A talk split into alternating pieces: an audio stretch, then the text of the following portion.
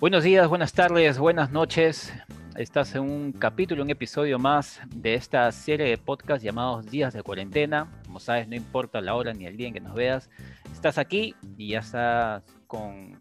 Estamos acompañándote con Martín y con Marcia como siempre. Ya ahora sí, los tres ya casi todo, todo Marcia estábamos ahí turnándonos, turnándonos en dúos, pero ahora sí ya el trío llegó. Este, ¿Qué tal Martín? ¿Qué tal Machi? ¿Cómo están? Bien, por fin, por fin el triunvirato regresó y bueno, hablar casi de lo mismo un poco de cuarentena, pero con un caso medio picante que siempre va a estar ahí rondando y que va a quedar de todas maneras en la historia de, del Perú. Sí, sí. ¿Qué tal, Machi? ¿Qué tal, chicos? ¿Cómo están? Buenas noches, buenas tardes, buenos días. Desde el momento del día que nos estén viendo, un placer estar de nuevo los tres juntos, conversando, debatiendo sobre los temitas que, que tenemos que hacer y nada, dándote con toda la información, ¿no? De poder desahogarnos justo ya hemos cumplido un año de estado de emergencia y estamos con una situación en especial, ¿no? una situación que a todos los peruanos nos tiene como aquí en qué momento sucedió, qué pasó, por qué. Sí, eh, como saben, en este tercer episodio de esta serie vamos a tocar el caso Vacuna Gate, como ya lo mencionó Martín, y es un caso, un caso más a a la, a la, lista grande que tiene el Perú en la historia de la corrupción y sobre todo eh, nepotismo, ¿no? Creo que es un, es un caso... Oye, pero se veía venir, ¿ah? yo, lo veía, o sea, raro hubiese sido que no hubiese pasado, la verdad. Sí, creo que inconscientemente en, las mentes... O no tan escandaloso. Eso creo que... O sea, el tema puede ser, puede ser. de repente con, con la magnitud del escándalo, de repente uno no se imaginaba y aparte que concierne o que atrapa un poco al, al expresidente, ¿no? Más o menos por ahí estuvo primero eh, centrado el tema, ¿no? En las personas de que quiénes fueron. Sí, Muchos directivos de, de, distintos lados, ¿no? Uno cuando veía que los avances eh, científicos, ¿no? Ya estaban hallando una vacuna, ya habían empresas o estas, eh, estos laboratorios que estaban fabricando su propia vacuna, dice, dice, ya probablemente Perú también obtenga vacunas porque en Estados Unidos ya están teniendo, en Alemania, en Francia. Y tú decías, oye, pero sería bien loco, ¿no? Ya que los presidentes se vacunen primero, ¿no? Que hay ahí algo por debajo de la mesa, ¿no? Sería bien, ya bien, ya muy rochoso, ¿no? Creo que pase eso, pues. Y pasó. Y cuando pasa, tú dices, pucha, se ven al Perú, pues, ¿no? Estas cosas pasan. Y, aparte que se forran también con unas excusas, o sea, se inventan unas excusas como para deslindar, eh, que, que eso, que el otro, una mentirita por ahí, una mentirita que genera otra mentira, que arrastra otra, y es lo que más le, molesta a la gente, ¿no? Eh, para, para, dar un contexto más o menos de lo, que, de lo que significa, lo que es el vacuna gate, bueno, tiene este nombre primero, tiene este nombre titulado por, por el caso Watergate en Estados Unidos, que causó pues, la renuncia de, un presidente en Estados Unidos.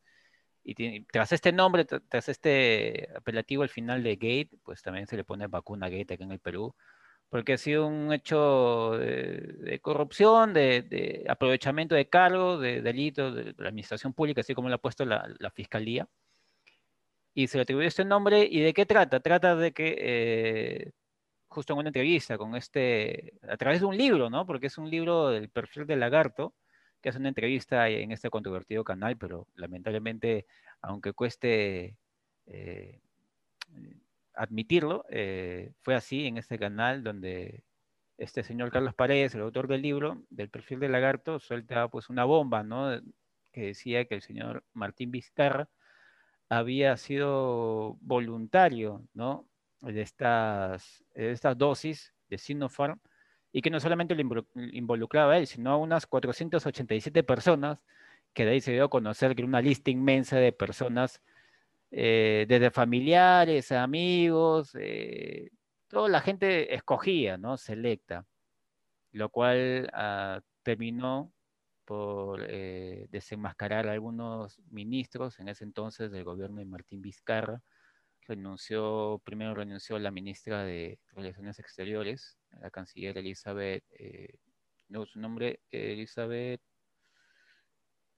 eh, Astete. Y de ahí vino lo de Macetti, que fue más rochoso todavía. Eh, pero básicamente ese es el contexto en el que se centra Vacuna Gate y que para mí es, es uno de los casos más, no, rochosos, pero creo que voy, yo, yo, tenía dos palabras, es, creo que una, mi palabra es, o sea, es bien cagón lo que hicieron con, con, con, con las personas que se están muriendo en las camas UCI, que ya no hay camas UCI, o que si las hay, hay muy poquitas y tienes que pasar horas esperando a ver, tal vez por un balón de oxígeno también. Y lo que hicieron estas 487 personas eh, ha sido bien cagón en una situación bastante. Eh, Martín se ríe, pero este, hace una situación bastante vergonzosa, dolorosa también para, para, muchos. No sé cuál es tu palabra o cómo defines tú esto, Martín. Claro, yo sé que yo sé, yo entiendo que el adjetivo de repente puede sonar fuerte, es de repente sin filtro, pero más o menos refleja todo lo que ha sido, ¿no? Y aparte, ese, ese mismo adjetivo calzaría en la actitud de estas personas, sobre todo a ver, Massetti, el mismo Vizcarra, eh, lanzando frases contundentes, dando a entender de que no habían recibido esta dosis, ¿no? Por ejemplo, hay frases como tan famosa como esta que decía que yo seré el último del, del barco, una cosa así era, ¿no? la, famosa frase de Massetti, antes de que se, se descubriera ¿no? este, este escándalo. Creo que fue en el 10 de febrero, más o menos, que, que, se hizo este, este, este caso. Sí, aparte de eso también recuerdo que dijo, lanzó una fecha, ¿no? Dijo, en esa fecha tal me toca recibir a mí, me tocaría recibir, ¿no? O sea, sabiendo que ya lo recibió, y obviamente era una mentira, pero este, que solo ella y un círculo cercano sabían que no, no era cierta, ¿no? Y eso, bueno, involucró a varios, eh, o sea, como para que te des cuenta, ¿no? O sea, la, mentira o las conveniencias, cómo van. Por ponerte una de estas tantas personas, hay un personaje, por ejemplo, que también fue muy ligado a la política, creo que Marcia debe haber escuchado, eh, Armejo, Antonio creo que es, me parece, no sé si estoy siendo exacto con el nombre, eh, también, ¿no? Y yo recuerdo a ese señor diciendo hace un par de meses un discurso casi similar a lo de Massetti, pero en su rubro, ¿no? Diciendo, las reglas están para respetarse. Y después, o sea, ver esa acción, tú te das cuenta de que nuevamente fue un discurso tal cual como el que lanzó Massetti o el que, como dijo Vizcarra, y al finalmente fue un discurso para que se lo crean eh, las personas y, y, yo mientras estoy riéndome de, que ya me los estoy paseando, por no decir otro objetivo más fuerte. Y eh, tal, tal así ocurrió, ¿no? No quería tampoco soltar ahí este, una palabra. más conservador, está bien. La pensé, la pensé. Quiero ser más conservador en. En tu caso, Machi, ¿qué, ¿cuál es tu definición de este caso? ¿Cómo, cómo tú te enteras, o sea, al, enterarte de la noticia, cuáles fueron las primeras palabras que pasaron por tu mente? Mira, para empezar, cuando todo esto del COVID inició, es como que particularmente yo pensé, yo decía, ¿no? Si ya las, el ser humano estaba bien podrido, eh, era como que yo muy en el fondo de mi corazón todavía tenía la esperanza de que a raíz de todo lo que estaba aconteciendo con el virus, íbamos a cambiar, ¿no? O sea, esas cosas de, de, las mentiras, la corrupción, todos los grandes males que la humanidad está este, batallando hasta ahora, yo decía, pucha, va a desaparecer porque, o sea, la salud, ver a gente enferma, morir, como tú lo has dicho, todos los días, o sea, como que nos va a sensibilizar más, ¿no? Vamos a ser un poquito más, más pensar en el otro, tratar de ayudarnos entre todos, somos un equipo, cada país estaba tratando de afrontar a su manera, o sea, cada país tuvo sus propios, su propio problema con respecto al COVID, porque somos regiones diferentes, somos geografías diferentes, o sea, cada país supo, estaba tratando de manejarlo con las armas que podía, ¿no? Y en nuestro caso, yo tenía todavía, como les digo, cierto esperanza ahí que, que, iba a ayudarnos como peruanos, como nación, pero cuando llegó todo esto del, del, de la vacuna, de verdad que yo no lo esperaba, o sea, era como que, porque uno que, como dijo Martín, ya la ministra, o sea, descaradamente, no solamente en la conferencia de prensa, había al Congreso negarlo cuando le preguntaron, cuando le preguntaron sobre el presidente Vizcarra también, eh, muy tranquilamente decía que no, que no, y es como que uno con su buen corazón trata de creer, ¿no? Si estás a nivel nacional diciendo eres un, este, un representante del, del, Estado, del gobierno, negando algo que, que, es un beneficio que ningún peruano todavía tenía, bueno, eso era lo que sabíamos, era como que un baldazo de agua fría y también como, más que para uno no sé, joven, no sé si está correcto decirlo, pero más, más que todo es para las personas que le han estado pasando súper mal, o sea, las personas que,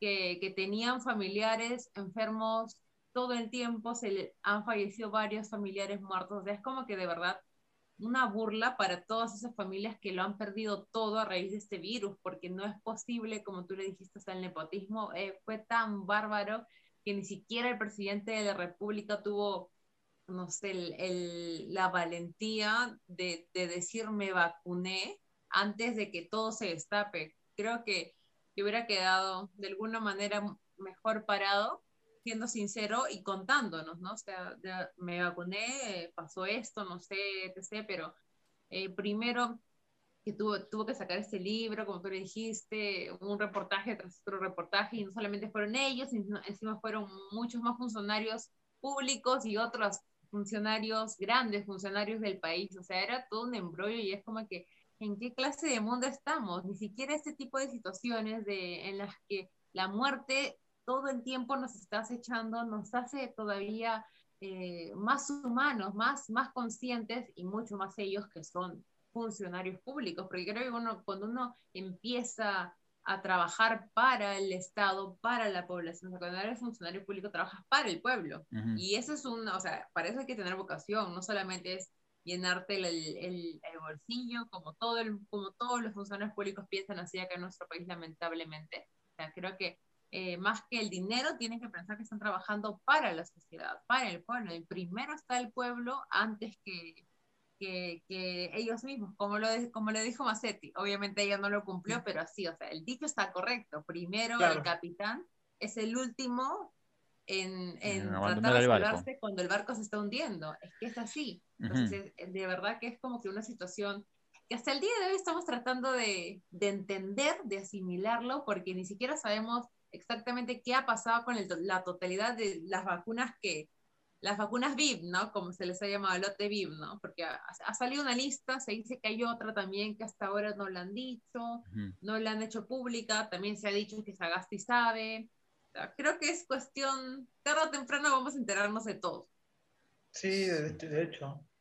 Sí, una, yo creo que de, esa lista, claro, hay, hay, hay varios nombres eh, conocidos como Aguinaga, eh, este nuncio apostólico Girasoli, pero creo que el que representa más, o sea, la indignación fue, fue, fue con, con, Massetti más, porque Massetti fue uno de los sobrevivientes de, de Vizcarra, pasó lo de Merino, volvió con, con, con Sagasti. En, Aplaudida, reconocida. En los primeros meses de Sagasti también se le cuestionó, pero Sagasti la, la mantuvo en el cargo. Y, por ahí habían como que mensajitos bonitos, ¿no? Ella sí, es, una ministra ya mayorcita, es como que la, la que representa, a, digamos, a los, adultos mayores, ¿no? Decían, sí, mira, mira a, a Macetti con su cartelito ahí, ¿no? Parece claro, animando está todo. cañón, ¿no? Todo momento, va a los hospitales. Qué, qué, entregada, ¿no? Y de ahí uno terminó como el meme de, o como el emoji del payaso, ¿no? Cosa que Sí. Totalmente fuera de lugar eh, su discurso con, sus actos, ¿no? Pero sí, creo que esto va a quedar la historia como, al menos para mí, la historia del nepotismo de Perú, es, tan grande. Y luego hubieron... No nosotros, ha sido en, varios países también se han Sí, y es, muy delicado ese tema de las vacunas. Sí. Eso parece la, la película 2012, chicos. O sea, sálvese quien pueda y el que tiene más dinero se salva. Justo hay un programa, hay un programa que lleva ese nombre. Y está bueno ahora, de repente, en la política se ha hecho muy común usar ese recurso de la mentira como conveniencia en determinado momento y te salva, ¿no? Como que te saca del camino y te sacas un peso encima, pero de ahí te metes en un problema porque de ahí a dos, tres meses te terminas acorralado, en ese caso un libro que también termina ametrallando, se puede decir, al expresidente, y bueno, con justicia, porque de repente si no lo hacía de forma categórica, eh, no sé qué otra qué otro argumento, qué otro elemento categórico hubiese sido para cuestionar un poco el poder. por lo menos él no es nada justificable y que todo el peso de la ley le caiga, pero por lo menos, no sé, entre medias verdades ha, ha dado la cara, ¿no? O sea, ha estado ahí reconociendo, algunas cosas ha, ha, seguido con sus mentiras, pero en el caso de Macetti a mí me sorprende mucho que ella sí ha reconocido, pero por mensajitos, ¿no? O sea, hasta, hasta ahora no... No, es que a medida que lo vas a a medida que te van acorralando, vas reconociendo, ¿no? Sí. Claro, no, pero o sea, encima ella, o sea, ella está reconociendo, yo pido disculpas, pero o sea, por comunicados, hasta el momento no ha dado la cara, o sea, sí en persona, ni siquiera se ha grabado un video para redes sociales, si es que no quiere dar alguna entrevista a algún medio, o sea, ni siquiera... ahorita está como desaparecida, ¿no? Claro, o sea, está, de verdad que ni siquiera tiene esta... O sea, el último recurso que tienes que hacer ya es reconocer, pero dar la cara, ¿no? O sea, creo que ya, si quieres ser un poquito más humano, más, este, te queda algo de dignidad, da la cara, reconoce, ¿no? O sea, afronta lo que te toca. Sí, porque lo hizo solo una vez, pero, o sea, fue en una de esas conferencias de prensa donde obviamente, no voy a decir que es fácil, pero no es lo mismo que te estén repreguntando, repreguntando una sola persona, ¿no? O sea, son esas típicas conferencias de prensa, ruedas de prensa en pandemia que, que la verdad, o sea, hay tiempo para planificar, ¿no? De ahí eh, participación en los medios muy poco ahora como para dar un reconocimiento a un error eh, de, los más, de los peores que ha habido. Y hoy eh, también es, para mí, ahí me parece que deja una elección quizás eh, de las personas a veces en general acá en el Perú sobredimensionan o endiosan, o cómo podría llamarlo, sobrevaloran al candidato que está opuesto al que tú detestas. ¿no? Tú detestas Ponte a Keiko, a Alan, que ya no está hace tiempo, y que prácticamente no estuvo tampoco antes de que se vaya. Y a los que son oposición, la gente a veces lo sobrevalora, ¿no? simplemente por el ser, el ser opuesto o antípoda al, al, otro personaje más que oposición, yo creo que los peruanos estamos, o sea, estamos tan decepcionados de nuestros políticos, de las caras conocidas, como tú ya lo has dicho, que los nuevos rostros nos dan algo de esperanza, ¿no? Muy bien Exacto. fondo. Nos, Pero engañosa. claro, nos incitan a como que ya, es nuevo, no en el caso de Vizcarra fue así.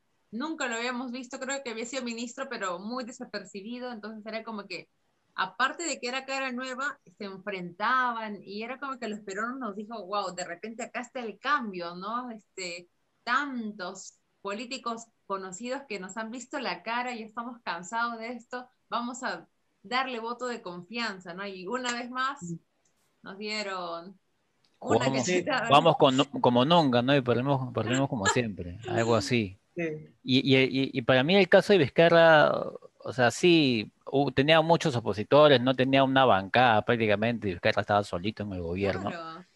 Eh, y sí, y tenía una aprobación al menos de, la población, porque como tú dices, se había enfrentado a este Congreso terrible, que, mayoritaria de, de, Fuerza Popular, que, no le dejaba prácticamente trabajar. Entonces, por ahí como, como que se ganó simpatía del pueblo.